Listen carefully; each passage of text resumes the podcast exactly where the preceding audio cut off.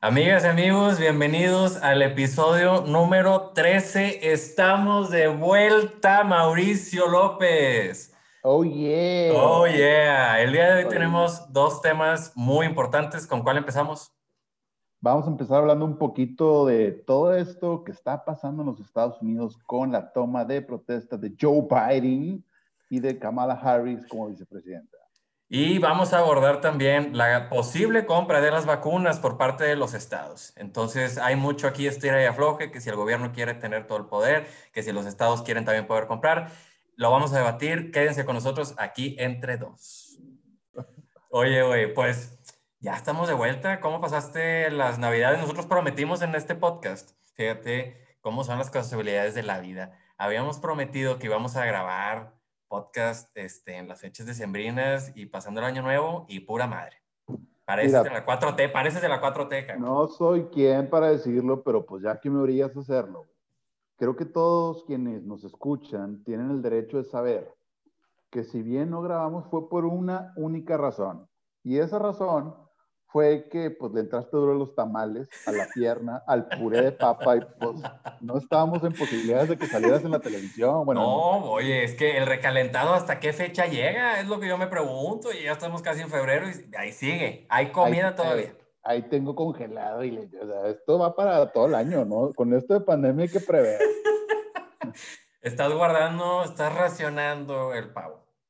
Es correcto. Mira, una parte la racioné aquí y la otra parte está en mi refrigerador. Entonces, estamos bien. Qué, horror, güey. Es que estas fechas de verdad que se come, se come mucho en exceso y luego encerrados, uno ya no sale. O sea, ya esto es una cosa de locos. Qué curioso porque es una época en la que celebramos los católicos cristianos el nacimiento de Jesús, de Cristo. Y, la Iglesia Católica, estoy seguro que otras iglesias de igual forma, pues catalogan los pecados capitales. Y uno de esos pecados es la gula. Entonces, es medio ambiguo que en época en la que celebremos el nacimiento de Cristo, mira, le entremos con todo el pecado, todo lo que da. A mí me parece algo pues curioso, ¿verdad? A mí me parece sorprendente los conocimientos bíblicos. Eh, yo, no, yo, yo, no sabía que dominabas estos temas. Yo sí puse atención en mi clase de la prepa de principios de vida cristiana. Oye, la primaria y toda la primaria. Eh, tú eres de los que se iban al estacionamiento, al carro, con tal de no entrar a la clase, pero yo sí entraba, güey. No, ya me di cuenta, ya me di cuenta. Nos ha quedado claro que dominas los pecados capitales. Aquí andamos con mi vaso del gobierno de Nuevo León porque hay que darle para adelante. Hay que darle para adelante. Te llegó la propaganda oficial del gobierno del estado. Qué bueno, este, pues que te esté llegando a ti los regalitos que te mandan. Oye, bueno, eh, la gente va a decir, estos regresaron y ¿qué estoy escuchando? Estoy escuchando, ¿se regalan dudas? ¿O qué es este podcast? Porque no están hablando de política. Y quiero decir que aquí entre dos Sí hablamos de política, pero hay que recordarle a todos los que nos escuchan que este es un espacio en el que tratamos de hacer la política digerible. No solamente la comida de sembrina, sino también la política. Entonces, pues en virtud de, nuestro, de nuestra razón social y de nuestros objetivos como podcast, creo que es cuestión de entrar en materia. Muy bien, vamos a empezar con el primer tema y es que pues se fue Donald Trump. Te vi muy triste. Yo estaba eh, pues desencajado verdaderamente. Así, se te movía la quijada para un lado y yo decía, ¿Are you okay? My Muy triste porque Trump, Trompín, Trompetín ya se fue. Este, no va a volver. Bueno, quién sabe, ¿eh? Quién sabe si regresa. Ese es un tema que ahorita discutiremos, pero bueno. Sí, porque amenazó, no, yo no creo que mucha gente haya estado tan, tan de acuerdo. Después, sobre todo, de todo este tema que también yo creo que vale la pena que abordemos, qué es lo que pasó en el tema del Capitolio y demás, pero pues al final Donald Trump sale literalmente eh, por la puerta de atrás, no se queda la toma de protesta de Biden y Estados Unidos oficialmente ya tiene un presidente, eh, el presidente número 46, presidente demócrata, del Partido Demócrata. Eh, y estaba, pues, ahora sí que de manteles largos, Mauricio. Es correcto. Y, el contexto creo que es importante retomarlo. Eh, hicimos inclusive, ahí está en, Spotify, y, en nuestra cuenta Instagram, pues una sesión particular cuando fueron precisamente las votaciones. Y era un panorama, eh, si lo queremos denominar, adverso para los demócratas, porque hay que considerar dos factores. Uno, que Donald Trump sí tenía una fortaleza, o tiene, la conserva, de un voto duro bastante significativo que podía hacer que la elección pues, fuera favorable para él. Pero también, eh, si recordamos la historia política de los Estados Unidos, hay que recordar que en Estados Unidos, a diferencia de aquí en México, los presidentes tienen la, la posibilidad de reelegirse una vez. Y, y, hay que recordar que son contados los casos, es decir, no es tan común el hecho de que un presidente, cuando busca la reelección, no la obtenga. Y, y en esta ocasión así sucedió.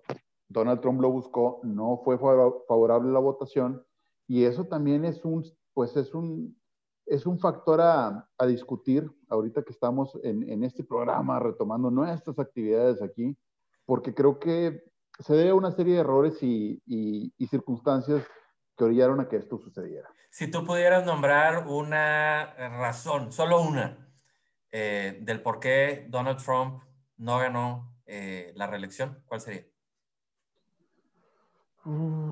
Yo creo que me parecería injusto decir la respuesta fácil, que es por un manejo de la pandemia. Yo creo que no va por ahí. Creo que tal vez pudo haber influido, pero la verdad es que esto rebasaba a cualquier persona en el mundo.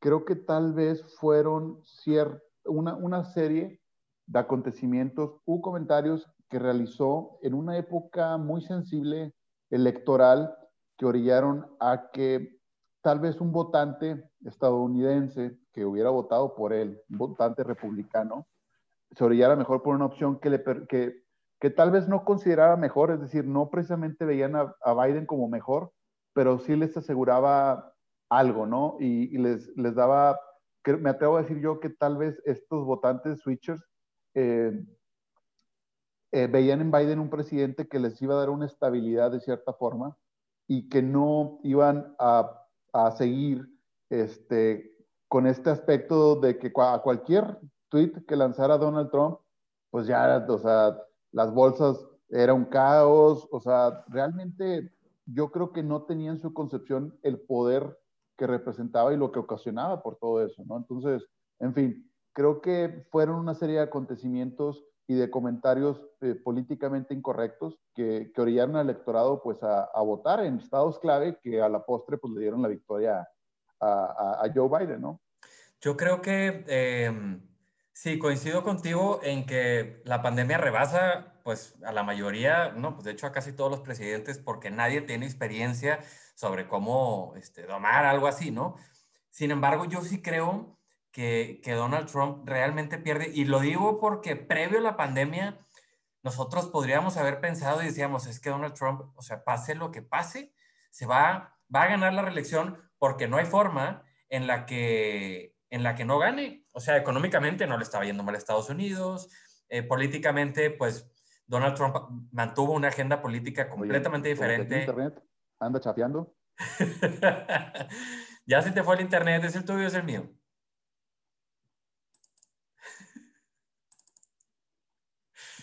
Eh, estamos teniendo unas, una serie de, dificultades técnicas. Amigas y amigos, ustedes no están viendo porque nos están escuchando, pero pues el programa, esto pasa cuando es en vivo. Y en lo que Mauricio se reintegra, voy a Aquí seguir. estoy, después de mi internet de última generación. una disculpita, una disculpita. Este, sí pagué mi internet, sí lo pagué, pero pues bueno. Pues, no, es que dile al vecino, dile al vecino que acerque el router, ese es el tema. Oye, mi brother, es que pues aquí no me llega. Oye, pues es que estamos en México y desafortunadamente todavía tenemos una calidad de internet que pues nos rebasa. ¿eh? Lo bueno es que ahora con las vacunas, mira, 5G. 5G para todos y ahora sí. Ya, nada más para la oreja y te llega, te llega un mail, güey, y va a estar cabrón el pedo. Oye, entonces les estaba diciendo aquí en lo que, en lo que fuiste y viniste. Este, Me quedé así, mira, así. Así te quedaste desencajado. Tú sí, tú sí te quedaste desencajado. este, que, que, creo que sí, a Donald Trump obviamente le rebasó, pero creo que más allá de, de que el tema del COVID haya sido complicado, realmente fue un muy mal manejo político político, no, no, no de salud, además del de salud que fue muy grave, eh, o que ha sido muy grave, el mal manejo político, las decisiones, los comentarios, eh, creo que no le ayudaron en lo absoluto y pues acabó, acabó su tumba política, al menos rumbo a la reelección. Entonces fueron las elecciones, viene todo este proceso, eh, pues que de transición y se empieza todo pues a poner muy turbio porque Donald Trump no quiere ceder, no quiere eh, más bien hacer oficial el triunfo de Biden y todo culminó en esto que tuvimos hace, hace unas semanas este, de, del Capitolio, ¿no? La toma del Capitolio.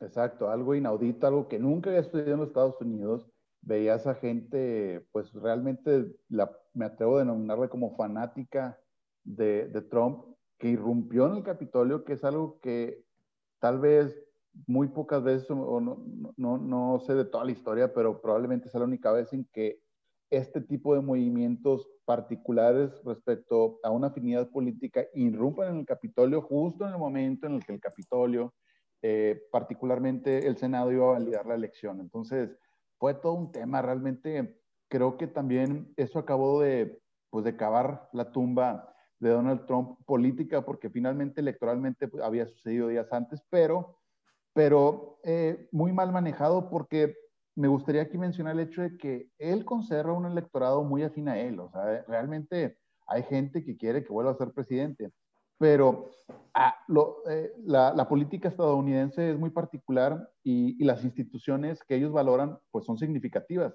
Una de esas instituciones es la presidencia, otra de esas instituciones pues obviamente es el Capitolio, lo que representa la Cámara de Representantes y el Senado, y en ese sentido atentar contra eso, atentar contra una institución democrática en Estados Unidos, pues sí es algo que representa bastante.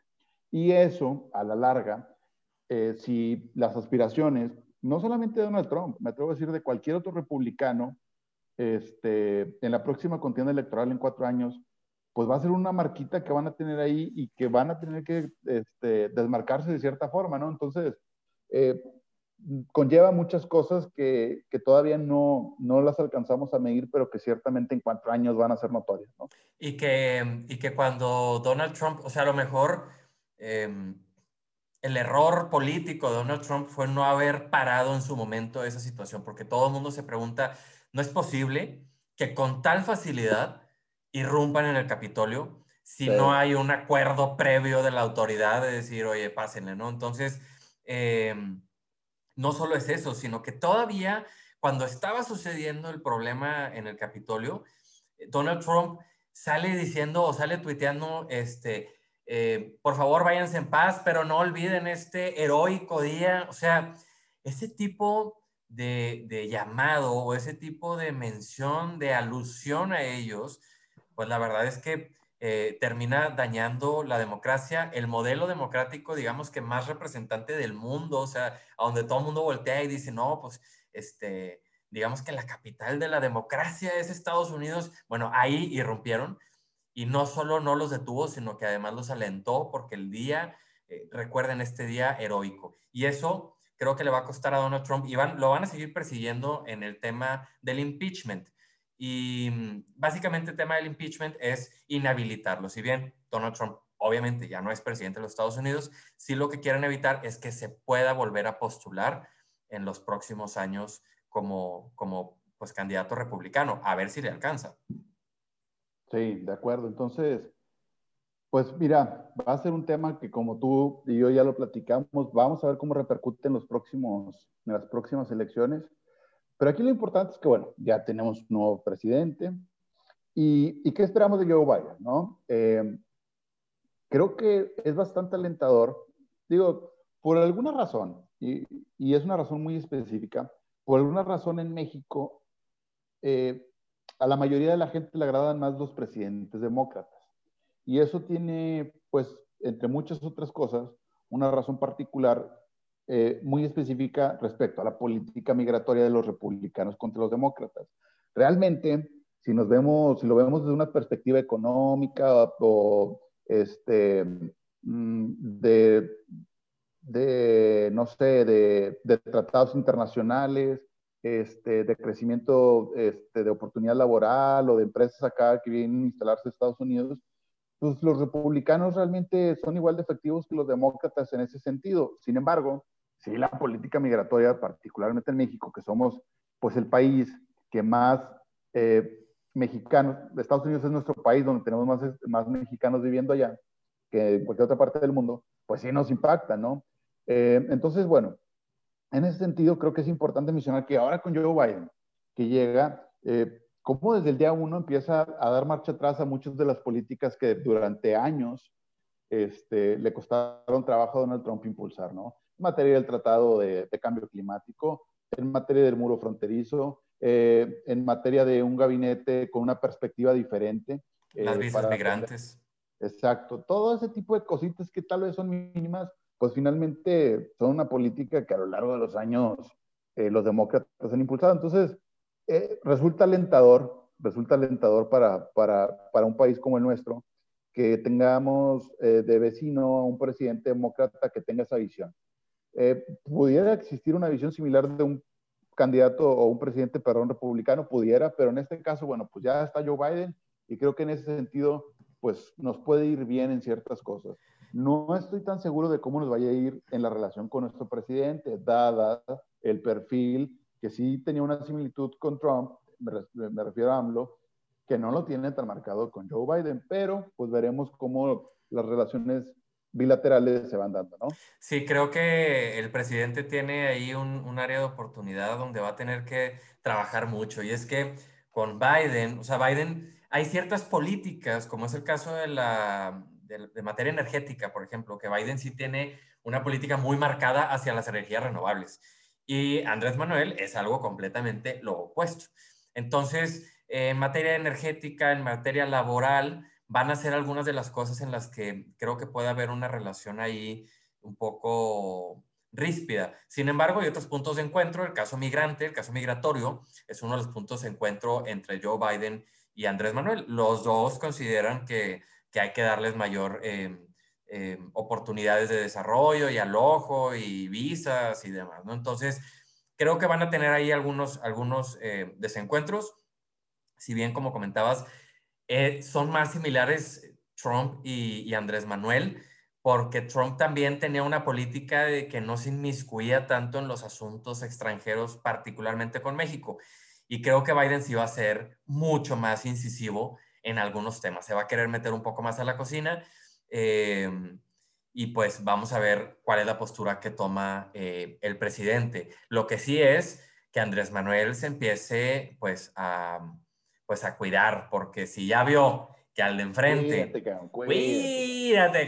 porque si ya viste que a tu vecino le bloquearon las redes sociales por andar diciendo infamias, mentiras y cuanta cosa más. Oye, que, que ese es todo un tema, güey. O sea, está cabrón cómo estamos en una época, digo que es un breve paréntesis antes de pasar al siguiente tema, cómo estamos en una época en la que el presidente más fuerte, más poderoso de todo el mundo, no podía hacer uso de una red social como Twitter porque la empresa decidió pausar la cuenta y eh, cancelarla por unos días, ¿no? Estamos hablando del presidente de los Estados Unidos baneado de Twitter. O sea, eso es inaudito, cabrón. ¿Qué, qué, podemos esperar en el futuro? Sí, y también nos hace cuestionarnos mucho sobre quién realmente, dónde reside realmente el poder, ¿no? O sea, eh, Donald Trump lo bloquearon de Facebook, de Twitter, de Instagram y de YouTube. Si quieres postear algo, si quieres comunicar algo fuera de la televisión, pues realmente tienes ya muy pocos canales. De hecho, Donald Trump, una de sus amenazas, por no decir promesas, este, es que cuando va a regresar en, en algunos años, probablemente pudiera regresar con su propia red social y con su propio partido político, porque los republicanos dudo mucho que le puedan volver a abrir la puerta tan grande como la tuvo en su oportunidad y, o en su momento. Y ahora, pues con estas plataformas que, que lo bloquean, eh, pues obviamente no, no haber terminado nada feliz ni tranquilo. La cosa es lo que mucha gente, aquí se abría el debate de la libertad de expresión, oye, pues deberías de permitir que cada quien diga lo que quiera decir. Pues sí, pero el problema es que si eres el presidente de Estados Unidos y sales diciendo una sarta de cosas que lo único que haces es incendiar o prender más a la gente que pueda causar revueltas, pues obviamente eh, la red social se ve obligada a actuar en ese sentido. Que, que, totalmente de acuerdo con lo que dices. Y en ese sentido es bien interesante porque hay políticos mexicanos que creen que hacer políticas desde Twitter y eso no es así. No sé a quién me refiero. No, vayas a pensar. O vayas tú a pensar que me refiero a unos aquí de por allá, o de aquí, o de, o de allá. Pero en fin, eh, es, es, bien eh, particular la forma de hacer política. Y desafortunadamente hay mucha gente, eh, políticos particularmente, funcionarios públicos, que no miden lo que representan y que eso ocasiona pues, muchos problemas, ¿no? Por, por aventar una declaración. Y es algo curioso confundir la libertad de expresión con la responsabilidad pública. Y creo que una cosa, si bien no va a pelear con la otra, sí tienen sus límites.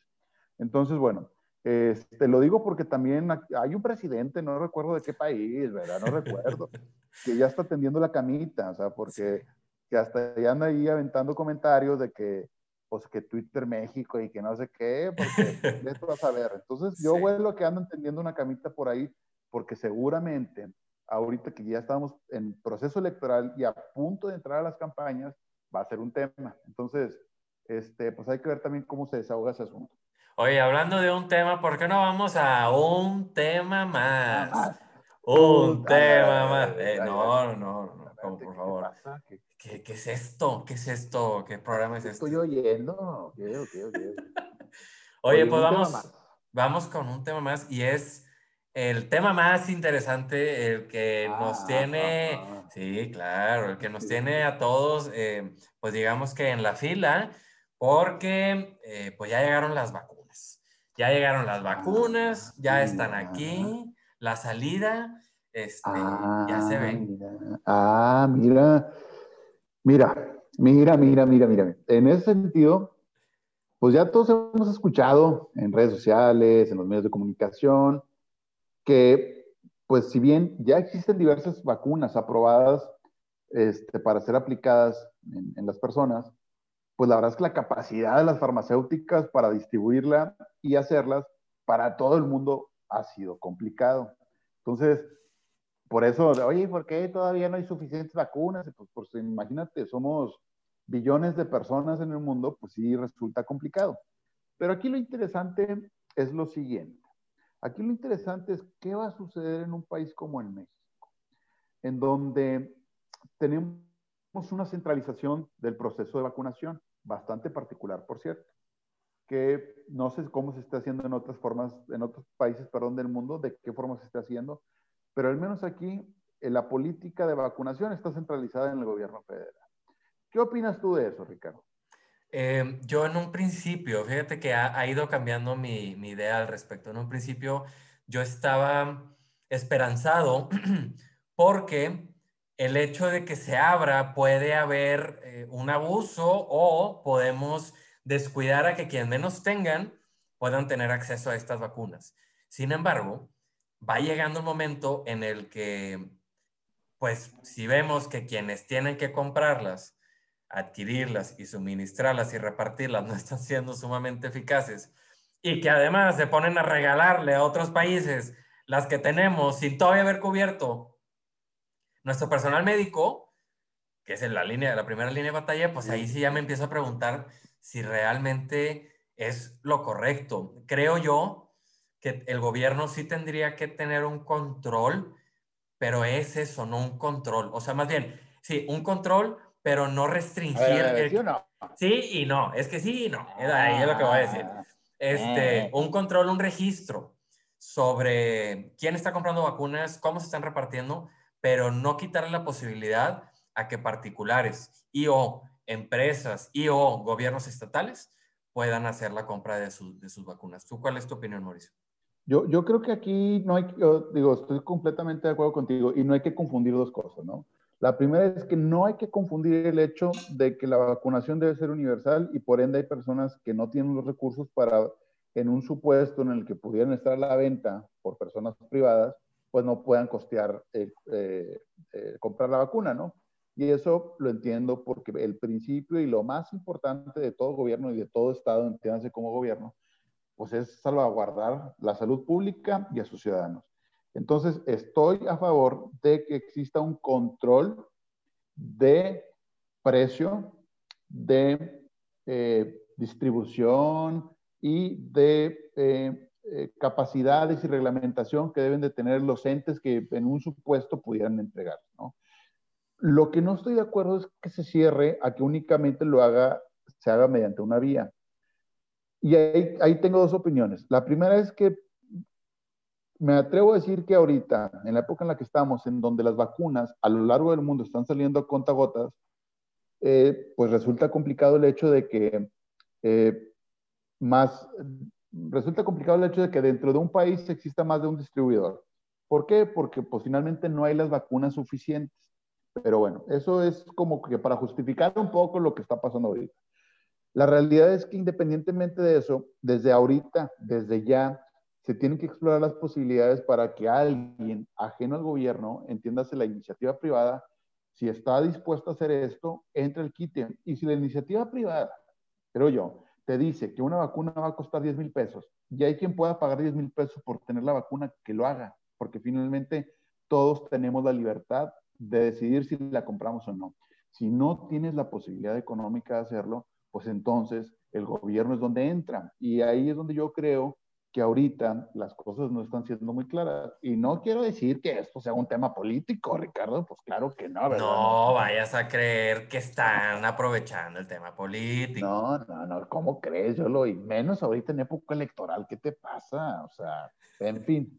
Pero bueno, entonces deberían existir esas posibilidades. Y yo, y, y yo lo que sí creo es que, repito, ahorita, ya en este momento, eh, se tienen que estar viendo las posibilidades para que no solamente un gobierno centralizador sea quien distribuya las vacunas, sino que quien tenga la posibilidad de explorar sus canales de distribución logística y de inversión para traer acá más vacunas que a la postre nos van a ayudar a todos porque es reducir el contagio y mil y un beneficios, pues lo haga, no, no tiene nada de malo y que el costo pues esté regulado, ¿verdad? Como, como gobierno tú tienes la capacidad de regular un tope máximo de lo que puede costar la vacuna, pero quien tenga posibilidad económica de adquirirla a un costo X, pues lo haga, punto. Y que al final la coyuntura, como bien comentabas, o sea, ahorita es muy complicado que incluso particulares o estados puedan adquirir vacunas porque no existen las suficientes, pero es un tema coyuntural. Ese tema debe estar solucionado en el próximo mes, mes y medio. Ya debe de estar, o sea, conforme es como una bola de nieve, ¿no? Empezaron con poquitas vacunas, pero conforme va avanzando la bola, pues se van haciendo más y más y más, ¿no? Eh, en el caso de Pfizer, por ejemplo, detuvo la producción en la planta que tienen en Europa y dijeron, hoy por dos semanas se va a bajar la distribución de las vacunas de Pfizer, pero a la par eh, vamos a estar trabajando la remodelación de una planta que en dos semanas más eh, va a poder estar distribuyendo muchísimo más vacunas. Entonces, pues, que se tiene que dar esta posibilidad para que los estados también puedan comprarla, pero pues esa posibilidad la van a tener cuando las vacunas empiecen a fluir. Lo que sí, y coincido, es que el gobierno pudiera tener, por ejemplo, estos controles de decir, solo, la solo vacunas autorizadas por la COFEPRIS pueden ser adquiridas por los gobiernos estatales y por los y por los privados o por los particulares. Y coincido que al final, si alguien se quiere ir a pagar, pues lo que quiera pagar a, por una vacuna a un hospital privado porque está más tranquilo de que ahí va a estar bien, pues que lo haga y que lo pague. Y si no, pues que se vaya al drive-thru o que se vaya a donde pueda tener acceso porque el gobierno se la va a estar suministrando. Este año eh, va a estar muy interesante porque todo el mundo está muy a la expectativa de las vacunas. O sea, eh, realmente, por ejemplo, en el caso de la iniciativa privada, hay, una, hay, una gran, eh, hay un gran interés de que se adquieran lo más pronto posible para poder proteger a la gente que trabaja en la manufactura, en las pymes, en todo esto que trabajamos nosotros y que exportamos en los Estados Unidos para que la economía se reactive lo más rápido posible. Entonces, si el gobierno es el único encargado y vemos que lo está haciendo lento, eh, pues sí, se van a empezar a poner medios... Eh, atrabancados todos porque van a querer adquirir las vacunas a como de lugar. Exacto, y pues bueno, se nos acaba el tiempo, pero creo que este tema nos va a dar mucho de qué hablar porque seguramente existirá una pugna para que esta cuestión de la distribución y la capacidad para adquirir vacunas, pues esté más que centralizada, únicamente regulada por el gobierno. Entonces, hay que seguir viendo un poco las noticias. Va a haber pugna política, va a haber mucho de dónde hacerse y creo que a todos nos interesa. O sea, finalmente ha sido el tema del último año y seguramente será el tema, gran parte de este año, eh, cómo vamos a salir de esto, ¿no? Y sobre todo ahorita que ya hay un pedo que de repente te sale una cepa que viene de Marte y otra que viene ya de... ¿Cepa de dónde? sepa de dónde, sepa de dónde. Entonces, pues chingado, va a estar complicado, pero bueno, este, creo que se ve la luz. Sí. Eh, por ejemplo, justamente en este momento acaba de salir una noticia eh, de, Grupo Reforma aquí en, Nuevo León. Dice, informa gobierno federal a estados que no podrán adquirir vacunas anti-COVID ya que infringe con programa de vacunación. Esto lo dijo el gobernador de Yucatán. Entonces, eh, justamente lo que decíamos, ¿no? Que el gobierno federal está diciendo, oye, oye, oye, oye, el único soy yo. ¿Y por qué nada más quieren ser ellos? No vayas tú a creer que, con, eh, que, que, vayan a hacer campaña. No, eso no tiene nada que ver con los votos, por tu de verdad. no, ¿sabes qué va a pasar? Que va, van, a, van a orillar a que la gente que tiene posibilidades económicas de viajar a Estados Unidos vayan, se vacunen allá y ya, y se regresen. Y van a dejar a los que realmente la necesitan, a los que, bueno, no, todos realmente la necesitan, pero van a dejar a los que no tienen posibilidades económicas de hacer esto, pues al final de la fila. Y eso es lo más, eso es lo más triste, que no están pensando en el bien mayor, que es la gente, porque fácilmente podrían reglamentarlo, pero están decidiendo no reglamentarlo, están decidiendo tener el poder absoluto sobre ellas.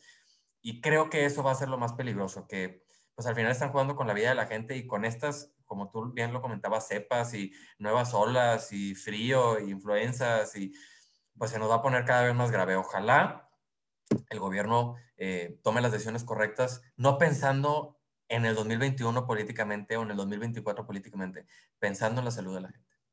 Creo que no han acabado de medir, y coincidiendo contigo, no han acabado de medir por ponderar el costo político, más bien, por ponderar el beneficio electoral con el costo político que esto les va a generar, porque desafortunadamente todos, me atrevo a decir que todos de alguna forma conocemos a alguien pues que perdió la batalla contra el COVID y eso es un dolor que tienen las familias, es un ser querido que ya no está con nosotros y, y por no querer soltar esto y por no querer soltarlo y que eso ocasione que a la larga pues eh, la, la, la, propagación del virus sea cada vez menor, eh, la gente realmente se va a hartar y va a decir, oye, pero ¿por qué? Y, y, esto nada más me está ocasionando problemas y mi familiar ya se me enfermó y todo porque no nos llegan rápido y, y no han acabado de medir el hecho de que la centralización de este aspecto, en lugar de beneficiarlos, creo yo, los va a perjudicar. Entonces, pues hay que seguirle dando, dando este, eh, pues, seguimiento a este tema, ¿no? Y pues se nos acabó el tiempo, Richard. ya se nos acabó el tiempo en este formato ahora virtual. Esperemos pronto estar de vuelta eh, en los estudios de altavoz. Los extrañamos mucho. Garnica nos debe ya de estar preparando este, la carne, la carne asada, este, para, para nada más pasar por ella. O sea. Ya. Ahorita todo true, cabrón. que, se, que se adecue Garnica a la nueva modalidad, por favor, Garnica. No así. Y también aprovechamos para saludar a nuestro siempre fiel y buen compañero Hugo, que siempre nos apoya con todo brother. Muchas gracias, muchas gracias por, por, todo el apoyo que nos han dado. Estamos de vuelta, amigas, amigos. Síganos. Ya saben, aquí yo bajo entre dos en Instagram. Y pues nos escuchamos, mándenos sus comentarios si les gustó, si no les gustó, si les aburrió, si no les aburrió, si ya quieren este, que Mauricio pues eh, quite su cuadro de ahí atrás. Este... No, no, a ver, a ver, este me lo robé de Bellas Artes. O no pues, sé si está en el Museo de Historia Mexicana, pero... Eh, de algún lado, de algún lado. Ya sabes, ya sabes, cabrón. Bueno. Mira la, mira la colección que me regalaron de banderas, digo, nada más por... Oye, qué bárbaro. Y esa silla, esa silla está... Ah, esta es la silla del águila, cabrón, ¿eh? Oye, cuídate, Mauricio. Gracias, amigos eh, y amigas. Cualquier cosa lo debatimos aquí entre dos. Nos vemos, Richard. Chao.